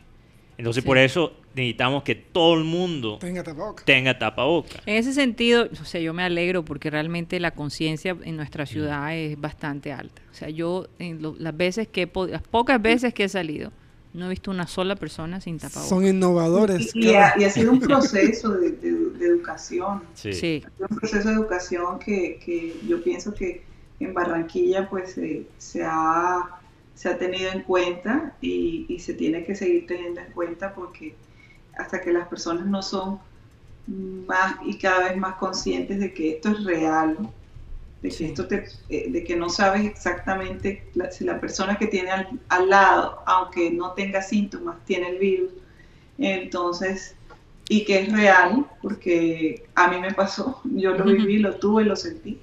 Entonces, eh, no caemos en cuenta que de verdad estas medidas, aunque parecen tontas, son bien importantes. trascendentales. Sí. Y además, eh, eh, tú no sabes si el tomar esa decisión pueda ser un, un verdadero dolor para la persona que está al lado tuyo. Exacto.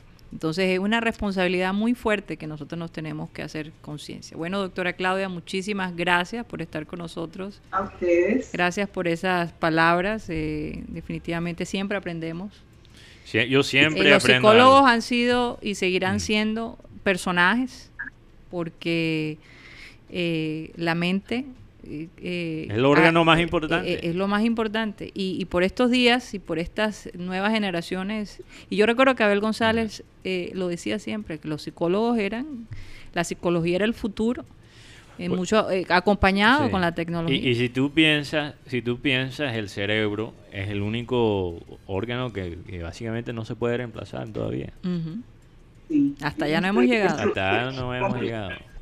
Su complejidad y nosotros y los psicólogos que a su vez también tienen que cuidarse mucho Claro. porque porque pues nos toca una tarea difícil no es fácil Sí, no. y también tenemos que tener nuestro tiempo de, de relajación de desconectarnos un poquito Sí. y de hacer otro tipo de actividad y sobre todo pues yo también aprendo mucho de ustedes y de Guti y de, Ma- y de Mateo. Gracias, que gracias. Cada vez siempre tienen inquietudes De nuevas. Karina casi no aprende ella. de satélite. No, yo de Karina también aprendo porque mi hermana, Karina, eh, primero que todo, ha tenido una experiencia periodística que me ha encantado siempre. Admiro mucho tu voz, así que esto no se trata de, de echarnos coba, pero, pero Gol, gol, gol. Perdón, perdón. tú tienes un punto de vista distinto al mío y eso es lo que hace rico eh, Exacto. Exacto. Se complementa. Se complementa. Exacto. Exacto. Ella, ella y yo siempre buscamos el punto de encuentro. Es, es como el yin y- yang. Yin yang. En, en la filosofía china. Oye, y eso es lo lindo de los seres humanos. ¿Qué tal si todos pensáramos igual? Que es artera. No, así. Yo, yo- Bueno, un abrazo para la doctora Claudia. si yo me canso de mis propios pensamientos. Mateo Gracias, tú también. Chao, chao. Chao. Bueno, eh, Imagínate si yo me canso de mis propios pensamientos. Mateo hincha, Mateo hincha de Chelsea. No, mijo, no lo, no lo no, veo. eso, eso, para que eso Eh, pase, no friegue. No, No, sé, el pero, se pero está tú acabando. sabes que yo quería, yo quería que por lo menos Chelsea empatara para hacerle la vaina más difícil a, a Manchester United, entrar a los primeros cuartos. Hombre, por favor. Sí, hoy empató. Hoy, Entonces- hoy- Enfoque- enfoquémonos en el premio. hoy Pero ya empató. ganamos. Sí, pero Oye- de todos modos recibirlo, eso va a ser todavía más. Oye, Sa- algo- ¿Sabías tú que, Mm. que está sonando para Liverpool? Esto es una noticia desde Portugal. Ok. Luis Díaz. Luis Díaz. Sonando para Él Liverpool. sería perfecto para Liverpool. Sonando para Joder, Liverpool. Sería, primeramente, un orgullo tener finalmente al colombiano, porque por un momento sonó James. Sonó, sonó Teo. Sonó Vaca. Teo. Vaca no sonó. eh, sonó Vaca por un momento. en también. algún momento. Que recuerdo que, momento. que Abel No, González muriendo. decía, Abel González decía, si Vaca se va, entonces nos podemos ir al Liverpool. Ese era el cuento. Pero Teo sonó, cuento. Teo sonó cuando estaba en, Portugal. Teo, Eh, no, perdón, en Turquía. eh, Teo sonó cuando estaba en Portugal y cuando estaba en Turquía, las Cuando dos le, veces. cuando le hizo un gol a Liverpool. Sí. Con, el Trabzonspor. Eh, también cuando estaba en Sporting sonó de nuevo, pero nunca... No se dieron no- las no- cosas. No, no- exacto. Y Liverpool en ese entonces no estaba en el mejor mo- mo- momento tampoco. Pero, pero realmente no hay un jugador colombiano, yo creo que, que juegue ahora mismo que funcionaría de una manera tan perfecta para el sistema de club como Luis Díaz. Quizás el único otro es Cuadrado. Oye, y Luis Díaz es disciplinado. Sí. Es muy Yo disciplinado. que- incluso quería comparar a Luis Díaz con, con Sandoval, Entonces sí puede pegar. porque Luis Díaz nunca ha tenido los escándalos que ha tenido el chino. No, Lu- Luis siempre ha sido un chico de, fa- de familia Calmado. de La Guajira. El, el Guajiro, aunque muchos dicen, y hablando de La Guajira, Sí. quiero mandar un mensaje a la gente en La Guajira porque tu- hubo un sismo. Oye, Sí. no hablamos del Y chino. hubo un sismo y, Sí. y una repetición esta mañana. Pero, pero, pero algunas personas en Barranquilla lo sintieron. Parece que sí, yo Pudieron no, lo, sentirlo, Yo, pero... yo esta vez, yo que soy muy sensible a eso, porque yo no lo sentí. no es por nada, pero podría decir que las he vivido todas. Sí, es- es- es- esa, esa de Japón, esa, Esa- es- después de la de Japón y la que experimentamos en Los Ángeles también, eh, no sé, me he vuelto muy sensible a eso.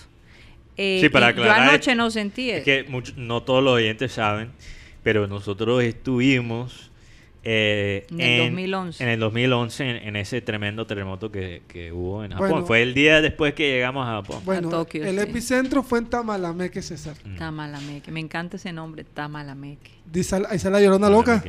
Ahí Ah. sale la llorona loca. En Tamalameque. En En una calle de Tamalameque sale una ¿Y tú llorona. la has visto, Guti? No, yo no la he visto. Pero se dice que sale. Pero Sí, Abel esa tenía una, una teoría Ajá. que eran unos, eran unos, ¿cómo se llama? Narcotraficantes no era.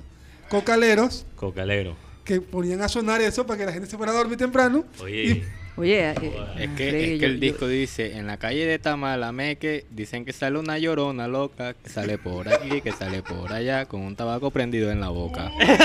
¡Ay, mis hijos! Así es que sale la llorona. Oye, pero es que hicieron una película que se llamaba La Llorona. Sí, entonces, hace poquito, pero fue malísima. Uy, Bueno, no, fue lo- pero los cortos me hicieron porque Fue la, la-. Pintaba la bien. mostraron. No, la, es- pintaba bien. La estábamos, estábamos viendo una película, de pronto ponen la, la llorona y yo salté de la silla. Oye, pero, pero yo, yo estaba hablando eh, con alguien el otro día cuál es el encanto para la gente que le gusta las películas de terror, cuál es el encanto, pero porque a mí, a mí me gustan bastante. ¿sí? Antes no. Hasta, hasta te puedes ir a dormir después Ah, de y verlo. yo me duermo después.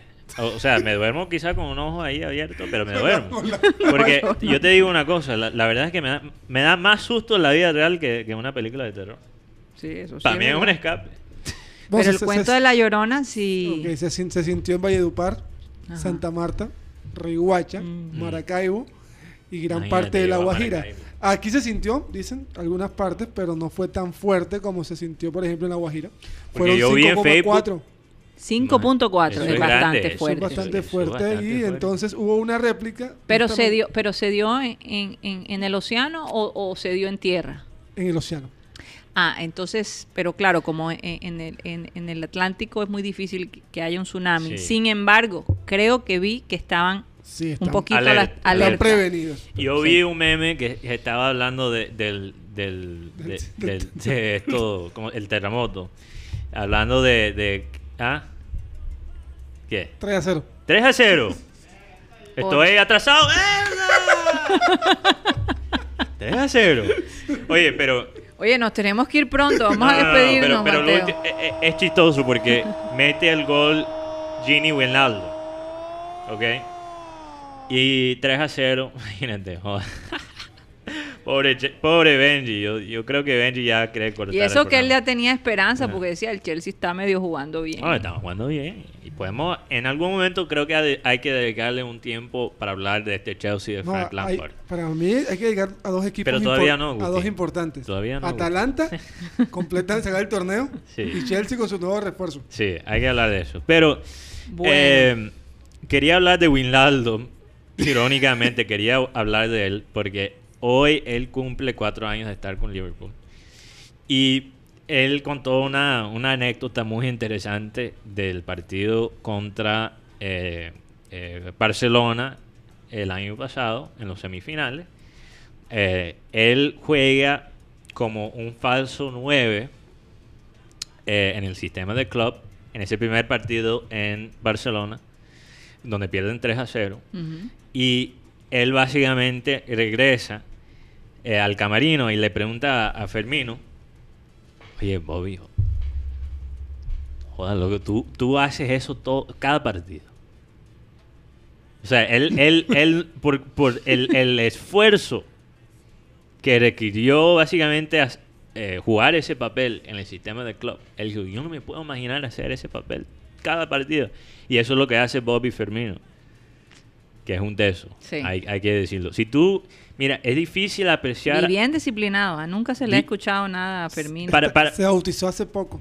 Mm. eh, sí, con Allison. Sí, que Alisson es, es pastor, creo. sí, es como pastor o, o líder de alabanza. Se lo, lo bautizaron. Maravilla. Pero, pero Fermino, aunque sea un jugador excéntrico, porque él tiene su, su Sí, sí, luna en su vida personal, Sí, sí, como sí. profesional es disciplinado. Y no fue tan, tan amigable cuando lo conocimos, ¿sabes? Mm. Un poco prevenido. Él es, él es un personaje raro, pero me encanta, me encanta eh, cómo juega. Y la verdad es que es difícil eh, apreciar a Fermino eh, cuando no lo estás viendo cada partido, porque si miras su estadística, eh, más o menos. Pero ¿por qué lo menciono? Porque Luis Díaz yo creo que tiene eso de- del sacrificio. Y el sacrificio los 90 minutos Mm. los 90 minutos. Y, joder, Luis Díaz en Liverpool, yo, yo lloro. Un, tride- tridente para Colombia Sería sería, maravilloso. Muriel, Zapata, Dubán y Luis Díaz. yo creo que sí. Aunque también tenía, estábamos hablando ayer de Luis Suárez. Me dicen que Oye, a lo mejor hasta si Luis Díaz está ahí, de pronto Liverpool puede jugar acá en, en Contra el Barranquilla. Junior. No, yo lloro. Yo Sería lloro. maravilloso. Yo le cuento. No, o sea, ver un jugador que ganó títulos en Junior y después irse para Liverpool, yo lloro. ¿Cuánto pagaría un Liverpool Bueno, te por día? filmaré, Mateo, para que los oyentes te vean. Yo lloro. Yo lloro al aire, ni siquiera me va a tener Bueno, que ¿por qué no despedimos Ah. para ir a, a terminar los últimos minutos que nos quedan de ver? Lo siento, Primer tiempo apenas. Lo siento. Sí. Pero este Le- apenas el primer tiempo y llevamos 3 a 0. Le, le, le Apúntale, marea a. Benji verme con la camisa de Liverpool hoy. Sí. Bueno, eh, vamos a despedirnos. eh, muchísimas gracias por, por haber estado con nosotros, a la doctora Claudia, por su gentileza y de compartir sus, su- su- sus pensamientos ¿no? frente a distintos temas. Y bueno, eh, decirles que no se olviden que estamos a la expectativa de que ustedes nos envíen esos mensajes para el cumpleaños de Abel González el 26, pero vamos a hacerlo el 27, el 27 de julio. Así que de nuevo pueden hacerlo a través del celular 300 716 0034. Ese es nuestro WhatsApp. Nos pueden contactar allí y mandar sus videos. También recordarles que nos pueden seguir en nuestra nueva página. Gracias Cyril Gaidos. Sí, no, se me olvidó. Por esa nueva página, de verdad que eh, fabulosa. Eh, hay que, hay que darle el crédito mañana, Mañana- porque el esfuerzo de verdad enorme. Eh, creo que hay par de cositas que hay que agregar, pero ya Bueno, lo único que falta es que eventualmente vamos a tener el contenido escrito. escrito, sí. Y, y, bueno, las columnas mágicas de, de, de Guti van a de estar Guti ahí. van a estar allí y, y posiblemente mías también. No, y Vamos mías a ver también. si me aceptan. bueno, vamos a despedirnos. Eh, gracias de nuevo por estar con nosotros y no se les olvide que el Remember Time sale a las 5 y 30, eh, eh, completo, eh, eh, la parte completa de, de Abel González Chávez. Y vamos a pedirle a él, como siempre, que por favor despida este programa. Voy con la Biblia, voy con el versículo bíblico. Ojo, ojo. Mucha gente que asiste, no, que esos bailes son centros de pecado. Todo depende el objeto de tu bailada y tal. Sí, sí, porque hay gente que busca la bailada para, para hacer otras vainas, es decir, tienen otros estímulos. Eso es de cada quien. Cada quien maneja su, su, su- Cada quien tiene su afán en cada cosa. Dice el versículo de hoy, eh, Jeremías 20:12. Cuando ustedes me pidan algo en oración, yo los escucharé. La gente cree que orar es perder el tiempo. Lo que pasa es que hay que tener cierta fervorosidad en la oración. Y esa fervorosidad es la antesala de la fe. Aquí hay uno de nosotros que vive por fe. Y lo ha dicho. Se llama Gutipedio. Señor. Gutipedio dice que en el último minuto casi siempre de sus afanes le llega lo que pidió. ¿Sí o no? Y tengo, y tengo la última, el último, el último reporte. No, no lo vaya a decir. Sí, pero para, para decir que Dios ha sido bueno conmigo con todo, y con todo ha sido bueno, pero es como dice el este, Hebreos, Hebreos 11.1, es pues la fe, la certeza de lo que se espera y la convicción de lo que no se ve. Eso es fe. Bueno, y hay gente que vive por fe, aunque se lanzan al vacío. Tú lo dices, no, no, pero este tipo se lanzó al vacío. Pero ¿qué más vacío, por ejemplo, que el caso de Daniel en el foso de los leones? O en el acto de Abraham, cuando aparentemente Dios le dijo que cogiera un puñal y, y asesinara a su hijo. Ahí hubo un acto de fe grandioso, por eso Abraham es el rey de la fe El Padre de la fe. el padre de la fe. Yo no le aconsejaría a nadie que diga que oyó a Dios ahora para que mate al hijo. Porque este- hoy en día Dios se proyecta con nosotros a través de otros menesteres. En esa época de Abraham, en donde no había la malicia de hoy, lógicamente que el hombre sentía la comunicación con el Altísimo y decidió obedecer. Y fíjate que hubo un pare un- y no, no ocurrió un hecho que, que hubiera marcado a la humanidad de otra manera. Sadrach, Mesach y Abednego, a ver, que los metieron en el horno de fuego ardiendo. También fue fe. Así es, to- toda la, la- la gente desperdicia la fe, es decir, menosprecia un acto de una fortaleza gigantesca, porque como cada uno quiere tener su universo, y un universo muy marcado a su manera, como dice Frank Sinatra, viví a mi manera. Pero todos nos vamos al Seol. Señoras y señores, se nos acabó el time. Llegó Lucho Arias, que está descansando.